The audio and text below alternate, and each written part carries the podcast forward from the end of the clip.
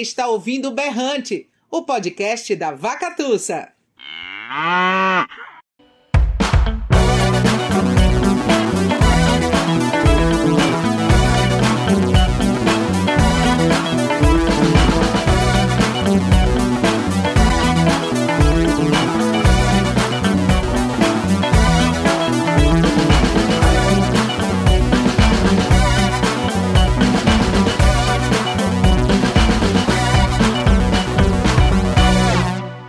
Olá, eu sou Tiago Correa e este é o podcast Berrante. Neste episódio, conversamos com os escritores Amâncio Siqueira, Bernardo Breiner e Mário Rodrigues. O bate-papo ocorreu em julho de 2021, durante a programação do Ocupa FIG, evento virtual produzido pela Vaca Tussa como forma de ocupar o vazio pela não realização do Festival de Inverno de Garanhuns, o FIG, em 2021 devido à pandemia do coronavírus. Na conversa, extraída da live que fizemos com os autores, Amâncio fala sobre seu livro de contos Nem Tudo Cabe na Paisagem, Bernardo fala sobre seu romance Bicho Geográfico e Mário Rodrigues fala sobre os livros Receita para se fazer um monstro e o romance A Cobrança. As conversas tratam de pontos específicos dos livros e trazem em comum falas dos autores sobre seus processos criativos e a importância do planejamento das obras.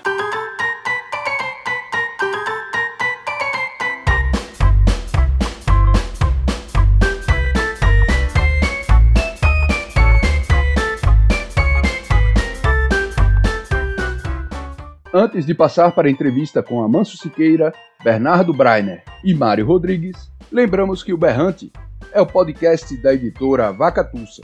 Em nosso catálogo, você encontra livros de literatura infantil, poesia, contos, cinema e educação. Para conhecer os livros da Vaca Tussa, acesse o nosso site www.vacatussa.com.br. E para ficar por dentro das novidades, siga a gente no Instagram. Nosso perfil é vacatussa.editora. Siga também o podcast Berrante em seu tocador preferido, no Spotify, Google Podcasts, Apple Podcasts ou Anchor.fm. Esta temporada do podcast Berrante conta com incentivo da Lei Aldir Blanc, através do prêmio Luzinete Laporte, promovido pela Prefeitura de Garanhuns e recursos do governo federal. Serão 15 episódios no total, onde vamos falar sobre livros e literatura passando por áreas como o cinema, a música e a educação, além de literatura infantil, poesia, prosa, quadrinhos e ficção científica.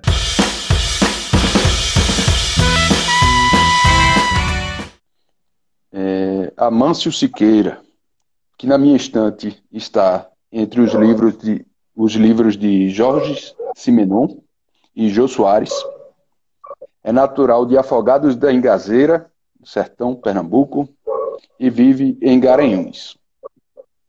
Com o livro de contos Nem Tudo Cabe na Paisagem, é, ele foi um dos vencedores do quinto Prêmio Pernambuco de Literatura, que hoje é conhecido como o Prêmio Hermilo Borba Filho. Ele publicou ainda a novela Quebra-Cabeças, que saiu em 2014, e mantém o canal Quixotada no YouTube, onde fala sobre livros e comenta suas leituras. Bernardo Breiner, que na minha estante está entre os livros de Ronaldo Corrêa de Brito e Luiz Braz. Ele nasceu em Recife, é escritor e publicitário. Recentemente publicou o livro Bicho Geográfico, que saiu pela CEP. Em março deste ano, ele publicou também o livro dos tubarões, pela Fresta Editorial. Ele é o criador do blog Livros que Você Precisa Ler. Em 2015, teve o conto Um Bicho Estranho, publicado na coleção de e-books é, Formas Breves, da editora iGaláxia. Em 2017, publicou o livro Nunca Vi as Margens do Rio Ibis, pela Zazie Edições na coleção Pequena Biblioteca de Ensaios. O querido Mário Rodrigues, que na minha estante está. Tem uma feliz coincidência aí, Mário. Na minha estante você está entre Sidney Rocha e o Sérgio Rodrigues. Então fica a cobrança e o drible ali, fazendo uma tabelinha uhum. na minha estante. Eu só percebi isso hoje. é, Mário nasceu em Garanhuns, onde é professor de literatura, português e redação. Ele venceu o prêmio Sesc de Literatura em 2016 com o livro Receita para se fazer um monstro. Ele tem também o livro, o romance A Cobrança, que saiu pela Record, e tem outros dois que saiu pelo selo O Carbureto, que é A Curva Secreta da Linha Reta e o Brasil 2014.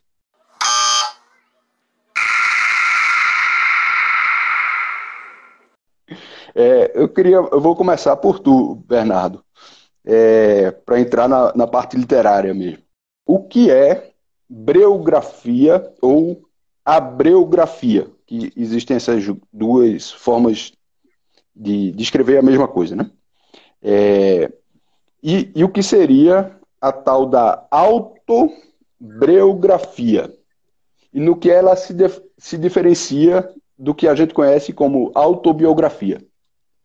A biografia é, um, é como se fosse um sistema que inventado por um brasileiro, que se chamava, o sobrenome dele era Abreu, é, que visava popularizar os raios-x como forma é, para testar doenças pulmonares e tal. E essa junção, a autobiografia, foi o início do projeto Bicho Geográfico, quando eu pretendia é, investigar é, a memória através do, do prisma da ficção. E essas áreas de breu, nessas áreas escuras, coisas que eu não lembrava, eu procurei resgatar é, e preencher com ficção. E o resultado foi o bicho geográfico. Ainda indo um pouco nesse, nesse, nesse contexto da pergunta de, de Bernardo, é, Amâncio, no, teu, no primeiro conto do seu livro, é, no Nem Tudo Cabe na Paisagem, se chama Absinto, o, o nome do conto, você fala de um grupo de autores é, que estão envolvidos numa espécie de movimento literário e num diálogo lá, é, o, o, o Socó Pombo, que é o personagem, fala: o humano está nas histórias. É nas histórias que podemos encontrá-lo e resgatá-lo. Só nas histórias o homem se justifica. Não importa se Buda, Mitra ou Jesus existiram. Não importa se Moisés, Dionísio ou Maomé fizeram milagres. Suas histórias é que são importantes. São elas que impulsionam milhões de seres humanos a aceitar ideias loucas e perigosas. Muito bonita essa passagem. É, Aí, só que nesse conto, aí ele está falando da importância das, da, da, da história, né? Da, das histórias. E nesse conto acaba é, o Socó Pombo abandonando sua obra literária, né? Para ir se aventurar pelo mundo. E, e tem uma, uma, frase que marca bem isso, que é já não posso buscar nos livros. É, e aí eu te pergunto, o que importa são as histórias ou a vida? ou a história que a gente constrói na vida? Eu vejo uh, a vida, a sua importância justamente na história de vida, né? na, na forma como ela se passa ou, ou, o que ela deixa, né? os rastros que ela deixa. Né? Uma vida é grandiosa quando é, você deixa o que contar a respeito dela. É, eu penso, por exemplo, na questão das estatísticas. Né? Você é, você está vendo todo dia no, no, noticiário que morreram mil, duas mil, três mil, quatro mil pessoas por Covid-19 no Brasil. Em agosto do ano passado, quando o Brasil ultrapassou o registro escandaloso de 100 mil mortes pela Covid, o Jornal Nacional se manifestou sobre essa tragédia num editorial. Parecia que o país tinha superado um limite inalcançável: 100 mil mortos. Hoje são 500 mil meio milhão de vidas brasileiras perdidas. E aí eu pego uma só dessas histórias, né?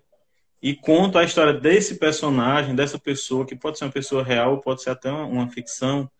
E as pessoas que veem esses milhares de, de, de, óbitos nas estatísticas e que não choram mais, né, que, que já se acostumaram, mas de repente vendo essa história desse único personagem, se emocionam, né, e chora ou às vezes ri, dependendo de como você trata isso. Então, um, o importante, e o Socopong vai procurar isso, né?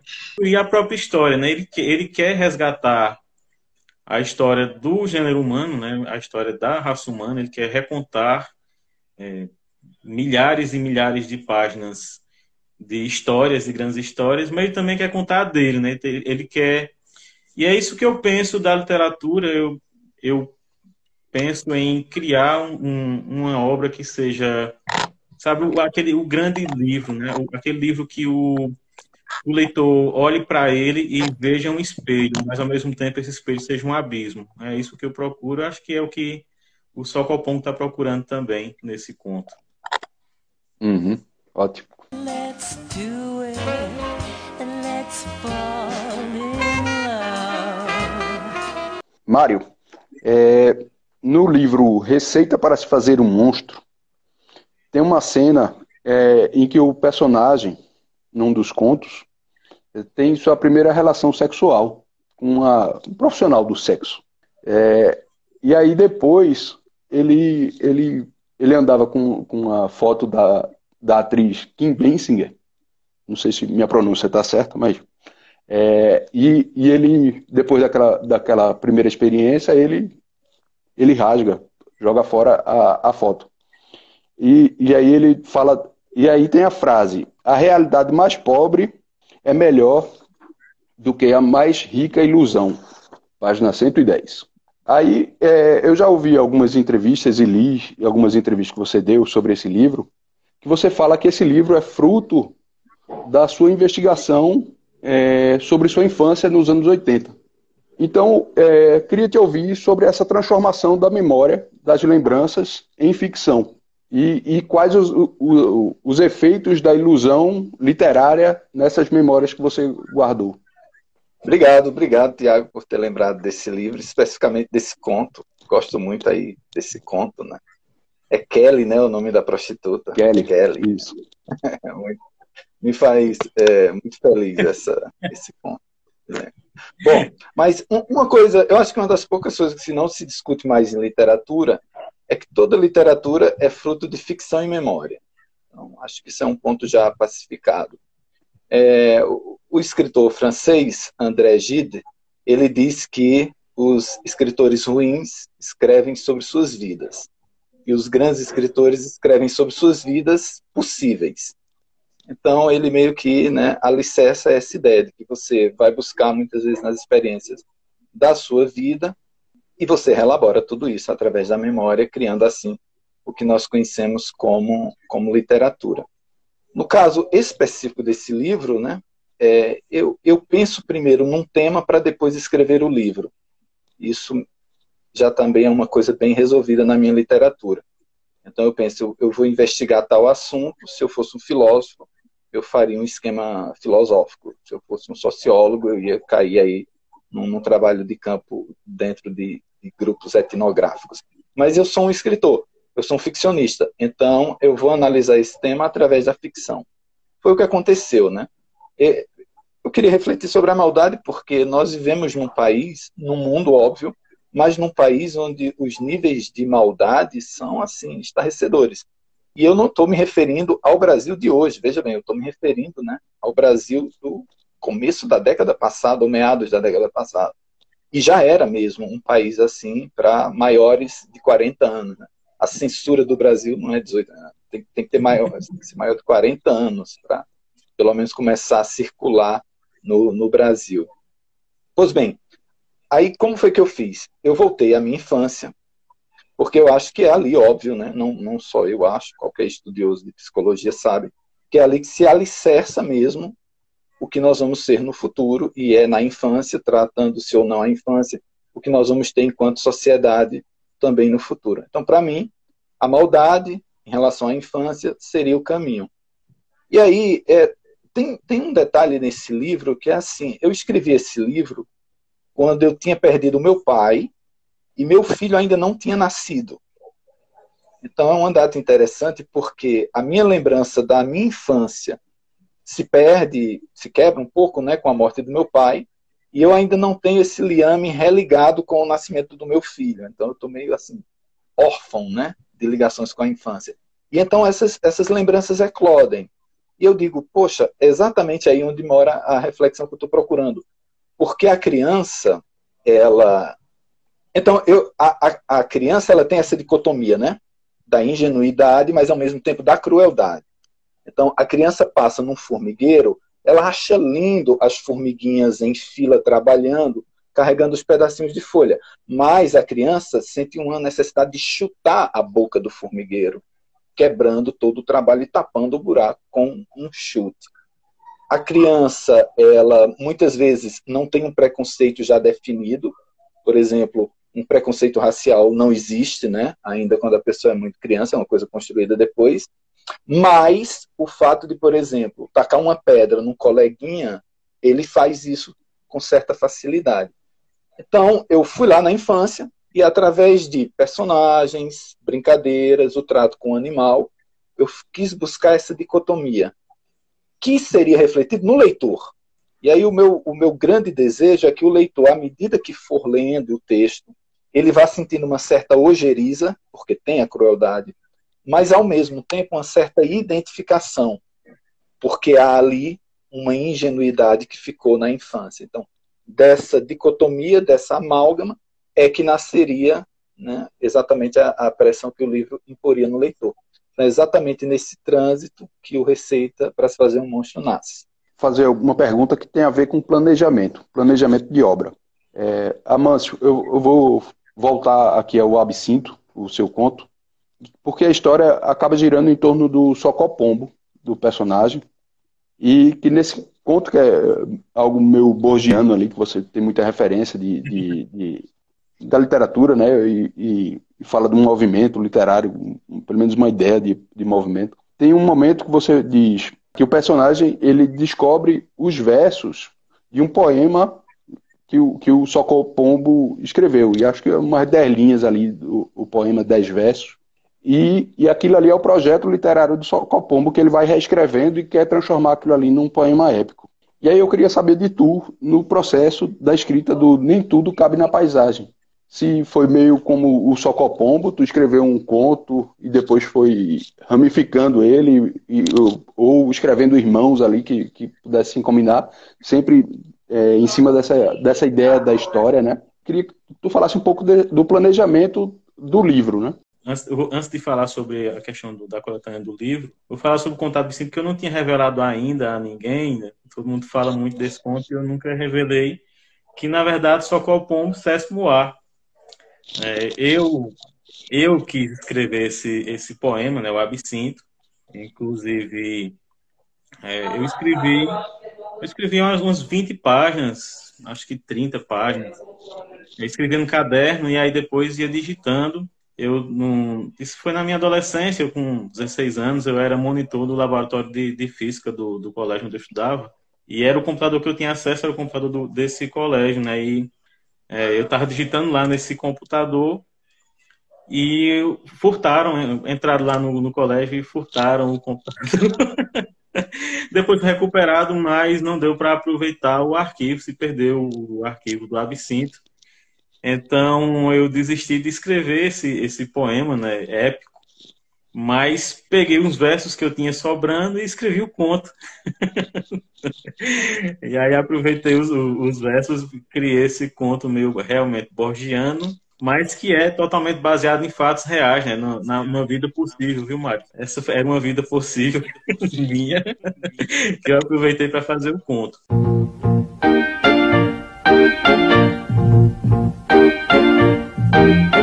É, sobre a, a, questão do livro, a organização do livro, ele começou mais como uma, uma autoproposta né, de, de ser um escritor profissional.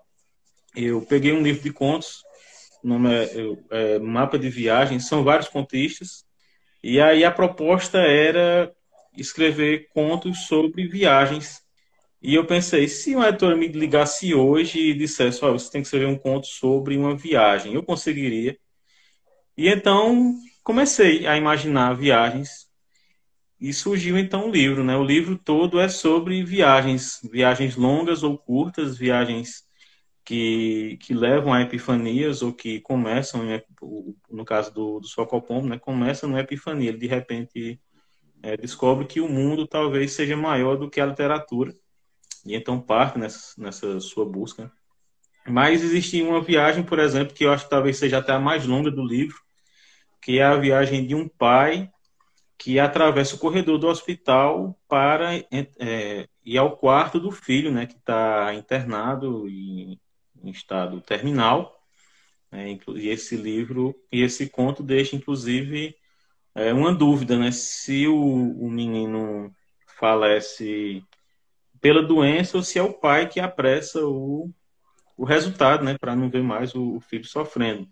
Então, eu acho que essa que é a viagem mais curta é também a mais longa do livro, mas é um livro sobre isso, sobre itinerários, né, sobre, sobre viagens, e eu aproveitei para é, dar uma, uma, é, uma diferenciada no, no, em relação a meus outros livros. Eu escrevo mais romances históricos, ou, é, um projeto que eu tenho também de escrever romances para resgatar um pouco dessa questão do absinto, né? Falar é, talvez não sobre a, a, poesia épica, mas de certa forma resgatar algo da história da humanidade através de, de romances históricos. Mas aí eu aproveitei esse livro mais para mudar um pouco também em relação a isso, apesar de ter um, ter um conto que é histórico, né, que se passa no início da colonização aqui uhum. em Pernambuco. Mas é, no geral, ele meio que foge um pouco dos meus temas principais. Mas eu me diverti muito escrevendo. Foi, foi bem divertido. Bernardo, é, o, o bicho geográfico, ele é consequência de, de pelo menos dois projetos do Funcultura. Foi um, tu conseguiu aprovar a Bolsa de Criação, que é, que é uma linha voltada é. para a escrita de, de obras, né? E outra para publicação. E aí a gente sabe, o projeto de Fucultura tem todo um, um, ritual ali, né? Você precisa escrever, a burocracia e tal.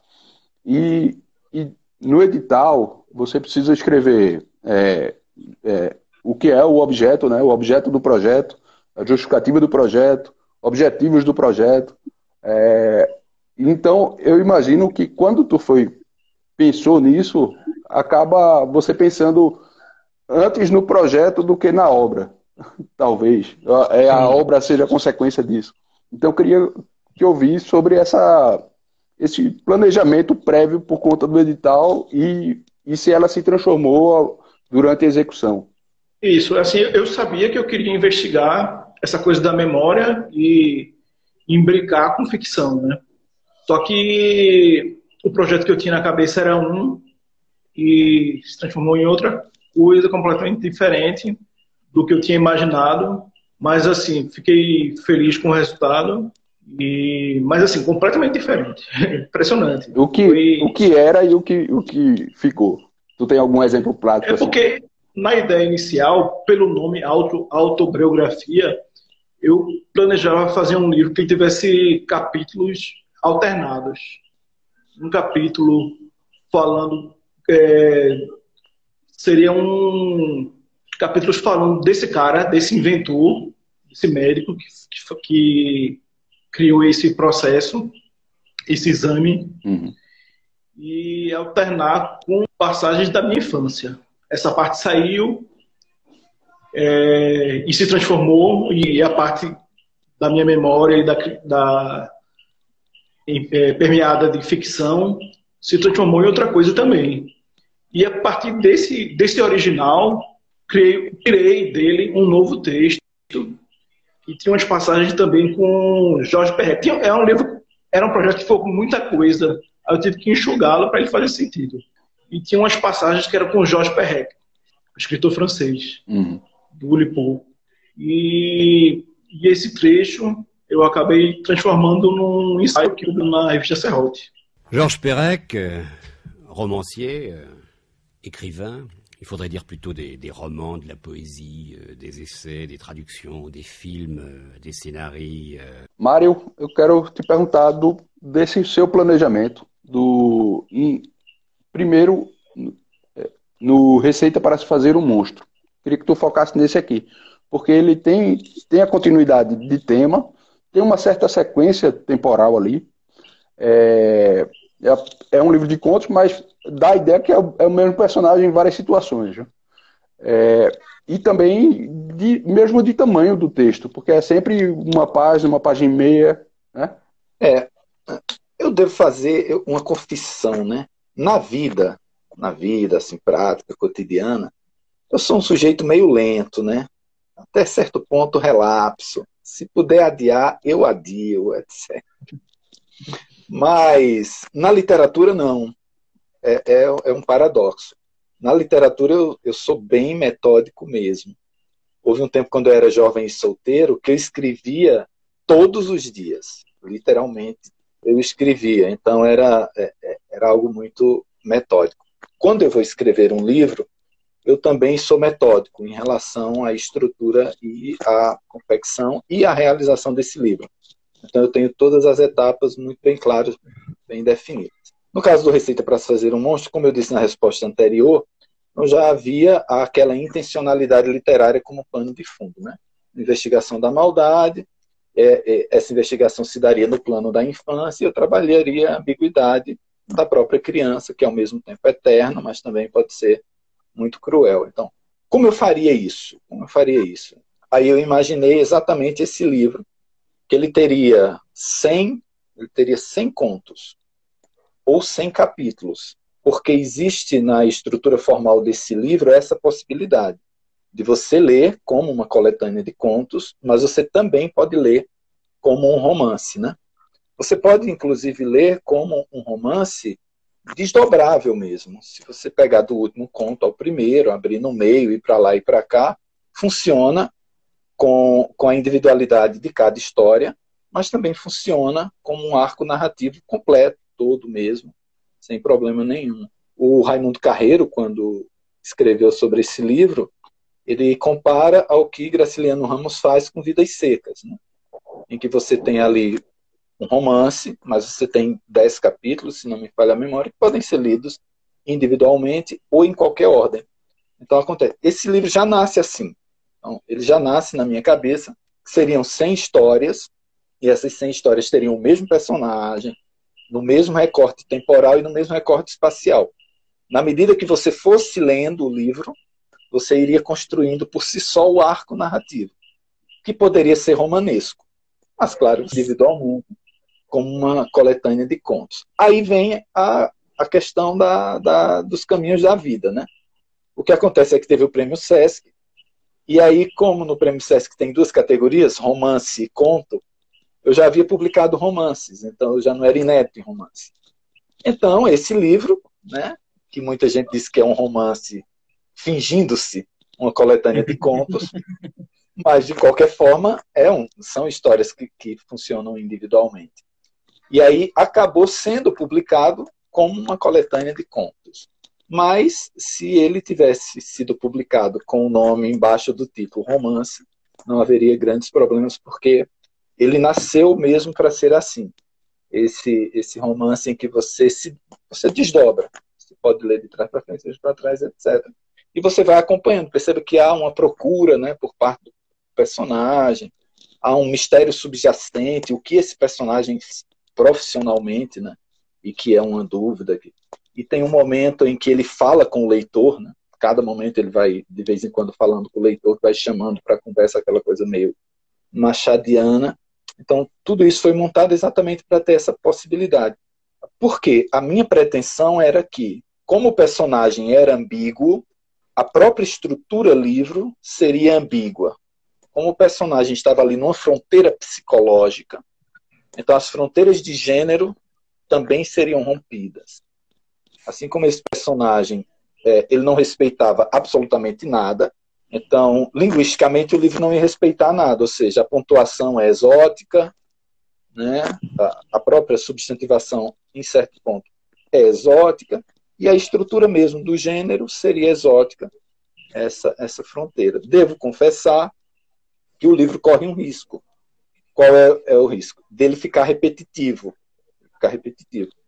Mas a ideia era exatamente essa, né? Trabalhar nesse fio de navalha, porque a maldade é repetitiva. E às vezes a maldade nos obriga a continuar olhando. Então, a gente vê, dói, mas continua olhando, mesmo que aquilo já seja cansativo de tão dolorido. Então, a ideia do livro era que também acompanhasse esse esquema. Mas aí é uma coisa que eu gosto muito, Tiago, de imaginar o livro como um todo. Eu Sempre vou... faço isso. Vai partir, vai que é sua, Tafarel! Partiu, bateu, acabou! Acabou! Acabou!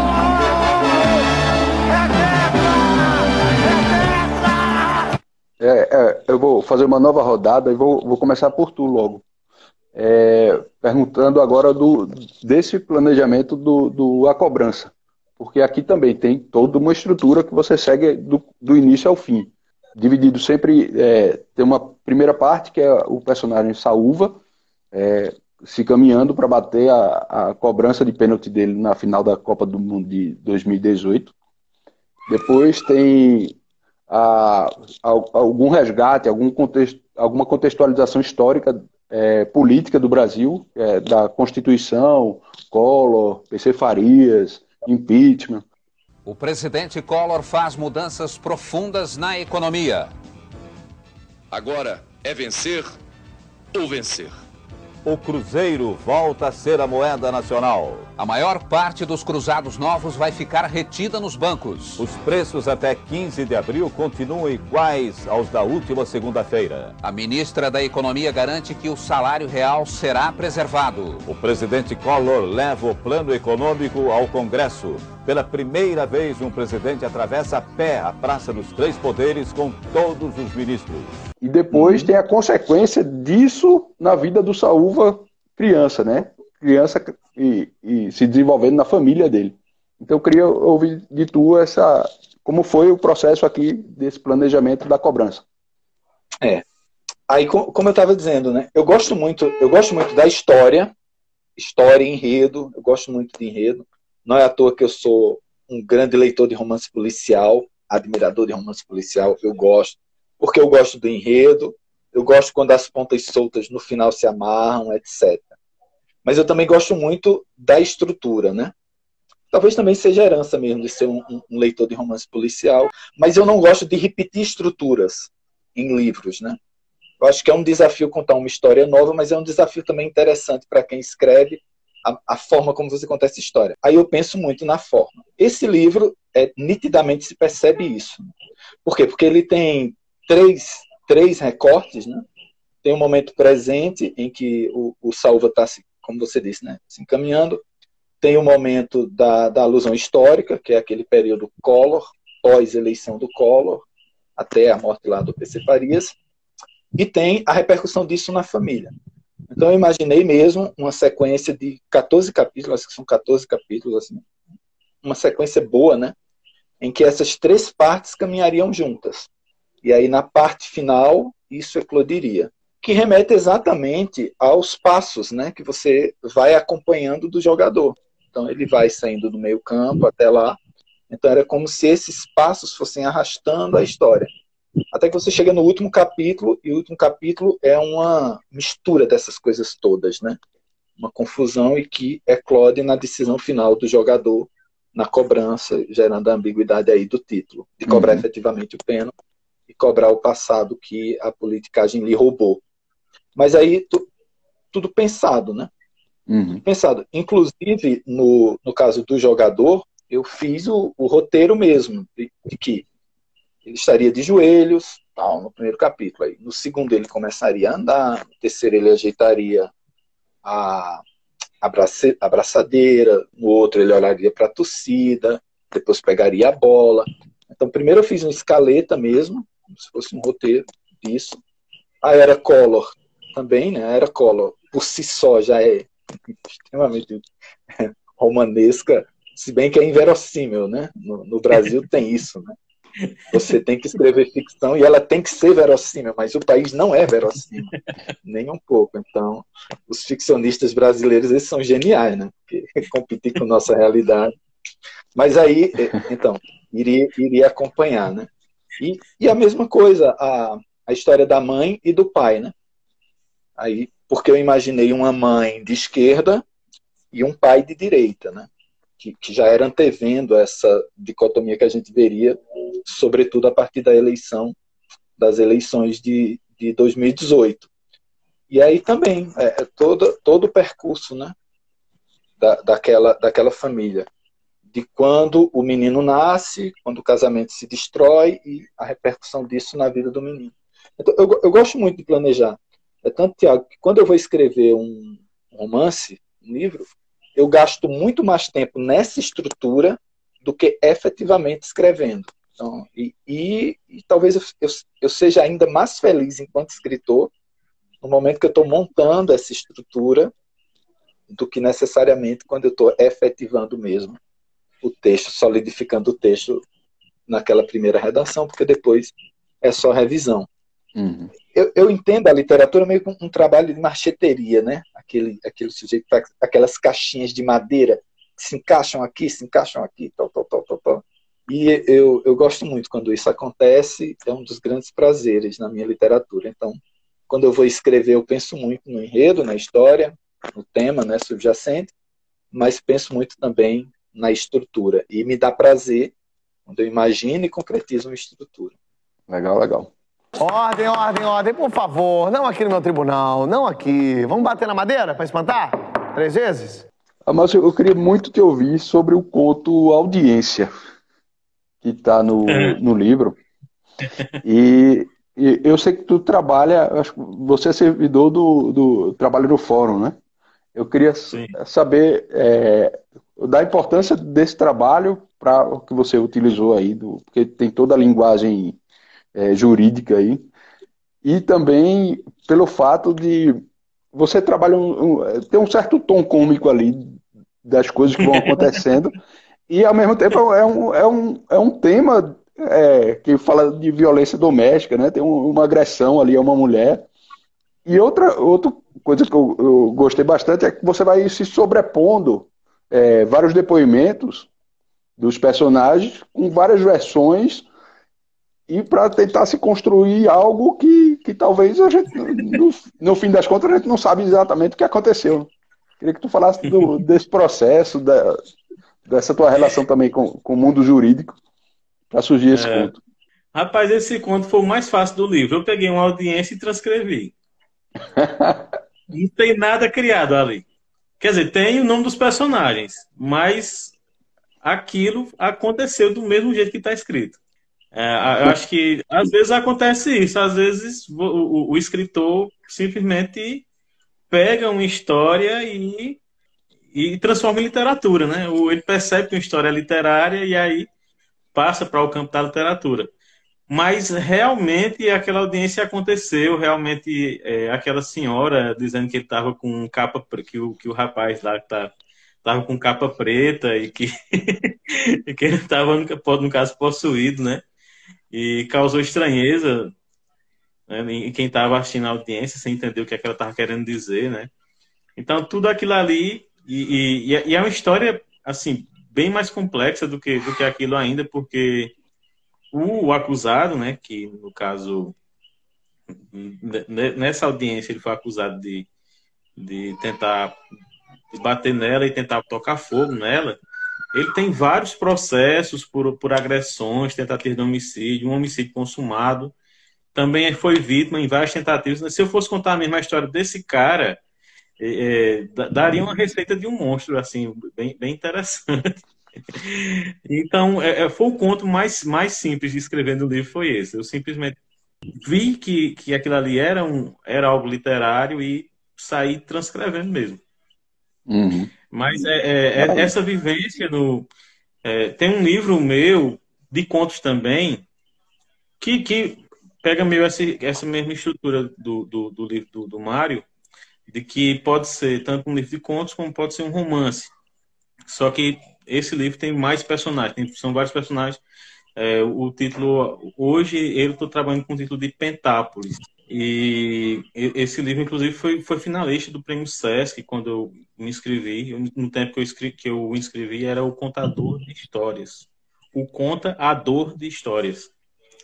E é, fui retrabalhando, retrabalhando, estou tentando é, concluir, estou né? tentando dar uma trabalhada para que eles fiquem mais tenham uma unidade maior entre os contos e aí eu consiga realmente é, me aproximar de algo é, entre o, o, conto e o romance. Mas é, esse livro foi escrito também com, com um núcleo de, de, de história ficcional mas com 10 contos que são histórias reais. Histórias que eu vivi na época em que eu era policial. Eu fui policial civil por três anos. Então eu peguei aquelas histórias que eu achava mais absurdas e fui trabalhando, escrevendo para que elas tivessem uma certa unidade. Então a, a realidade ela me inspira muito. Né? Infelizmente, geralmente é uma realidade triste, né? A realidade que eu vivi na polícia, que eu vivo hoje no, no, no judiciário, que, que é uma realidade de, de tristeza, né? de famílias destruídas, de, de, de, muito abandono, muita violência, mas que, de certa forma, é justamente aquilo que, que, que é interessante transformar em literatura, porque vai dialogar com aquilo que eu, que eu falei, né, sobre a gente conseguir fazer com que o leitor veja no, na sua obra um espelho, né? E esse espelho seja também um abismo, né? O seu próprio abismo. Então, quando o, o leitor é confrontado com essa crueldade, com essa violência cotidiana que às vezes a gente não convive, né? Eu mesmo, antes de entrar na polícia, eu não sabia que existia isso, não, não ideia. No primeiro plantão, no primeiro plantão não, mas assim, o primeiro plantão que eu tirei na polícia foi eleitoral, era, era, eu saí da academia e estava tendo eleições, então fui nas, nas eleições. E a, chamaram, né, foi na delegacia, eu, eu, eu, esperando que houvesse apenas crimes eleitorais, e chamaram porque tinha uma, duas crianças, duas não, três crianças, né, uma de quatro anos, cuidando de uma de dois e de uma bebê de seis meses, porque a mãe tinha saído de casa e trancado a porta da casa para ir beber. Então eu fui lá para arrombar essa porta e resgatar essas crianças, levar para o conselho tutelar, né, para o CREAS, para é, cuidar, da, da, cuidar delas, né, inclusive a mãe depois foi presa. Como era em outra cidade, né, né eu, eu não fiquei sabendo do resultado. Mas é, é uma coisa que eu nunca tinha visto na minha vida antes, nunca, nunca tinha visto. E depois que eu entrei né, né, nessas profissões, eu vejo diariamente. Né, de, todo dia eu, eu, vejo casos assim, né? Hoje mesmo teve uma audiência lá no, no fórum em que uma moça se apaixonou por um preso e então ela abandonou o filho, deixou o filho com a mãe para ficar com esse, com, com esse cara. Um cara tem que tem inclusive tornozeleira eletrônica e era casado e ela abandonou o filho para ficar com esse cara e só o deixou porque ele tentou matá-la com, com um pedaço de ferro, né? Ele bateu nela com um pedaço de ferro e ela não morreu por, por uma sorte, mas até hoje ela tem problemas de fala por isso. Então, foi uma coisa que eu vi hoje, hoje cedo. E eu vejo isso todos os dias, né? E eu acho que o, a gente tem que, que denunciar de alguma forma, né? Fazer com que as pessoas percebam que, que a crueldade, que a violência são coisas mais banais e mais comuns do que a gente imagina. Então, eu transformo muita coisa que eu vejo na, é, na minha realidade cotidiana, eu tento transformar em literatura, até porque às vezes você vê uma, uma coisa tão cruel, tão é, terrível, e, e, você conseguir, pelo menos com, com um trabalho com as palavras, transformar em algo belo, né, extrair alguma beleza, alguma arte disso, eu acho que também é uma forma de, de me purificar um pouco, né, de, de é, lavar um pouco a alma quando eu chego em casa de, depois de um dia cansativo de trabalho. Ah, muito bom seu depoimento.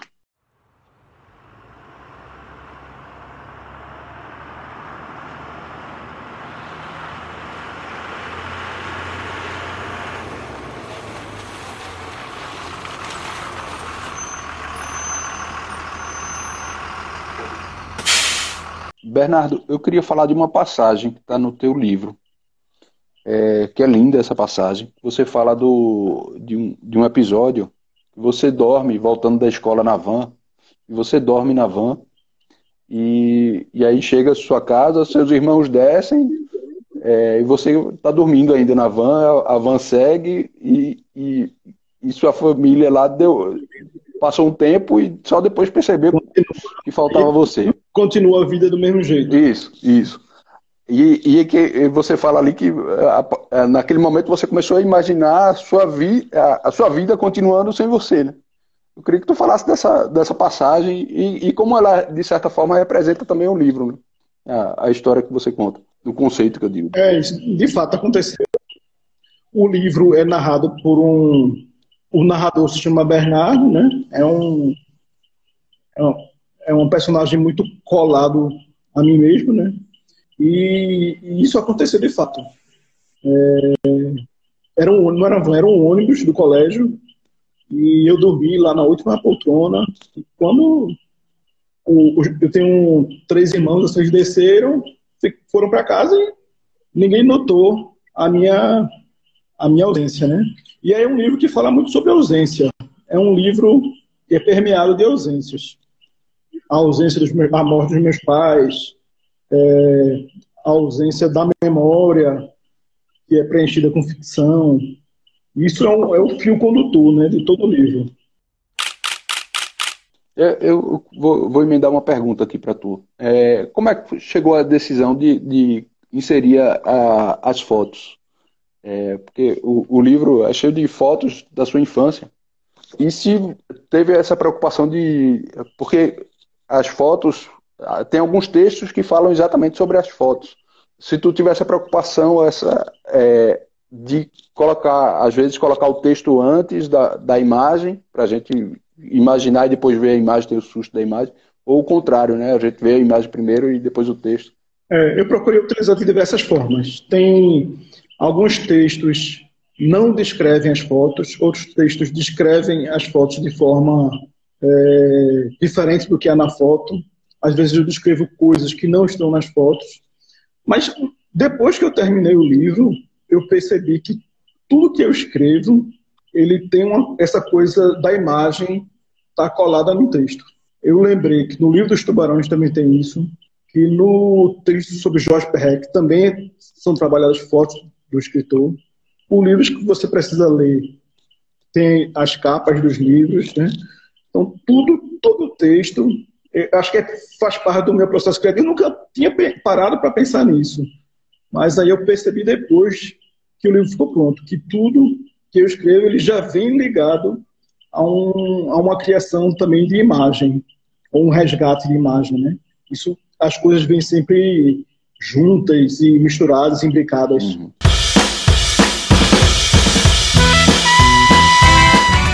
Bom, chegamos ao fim da nossa entrevista com os escritores Amâncio Siqueira, Mário Rodrigues e Bernardo Breiner. E com isso, chegamos ao fim de mais um episódio do podcast Berrante. O programa é produzido pela Vaca Tussa e tem a apresentação minha, Tiago Correia Ramos. Neste episódio, para pontuar alguns momentos da entrevista, utilizamos efeitos de som do YouTube, áudios do Jornal Nacional, Porta dos Fundos TV Globo, do programa Radioscopy, trecho da música Route 66, na versão de Chuck Berry, e da música Let's Do It, do filme Uma Loira em Minha Vida. As vinhetas de abertura, BG, transição de quadros e encerramento do Berrante são de músicas do Chambaril, num oferecimento da Manha do Gato. A locução de abertura é de Júlia Carvalho. Podcast Berrante é um projeto com incentivo da Lei Aldir Blanc, através do edital de difusão artística e cultural de Garanhuns, dentro do prêmio Luzinete Laporte, promovido pela Secretaria de Cultura de Prefeitura Municipal de Garanhuns e Governo Federal. E aí, curtiu Berrante? Então se inscreva no Google Podcasts, Apple Podcasts, Anchor.fm ou siga o perfil do Berrante no Spotify. Através deles, você pode ouvir este episódio novamente, saber quando forem publicados os próximos e ouvir todos os episódios já publicados até então. Também vale a pena seguir a Vacatussa no Instagram, arroba vacatussa.editora, para acompanhar as novidades, promoções, lançamentos de livros e projetos da Vacatussa. Para ouvir críticas, elogios ou sugestões, mande mensagens de áudio ou texto para gente. Obrigado e até o próximo episódio. Ah!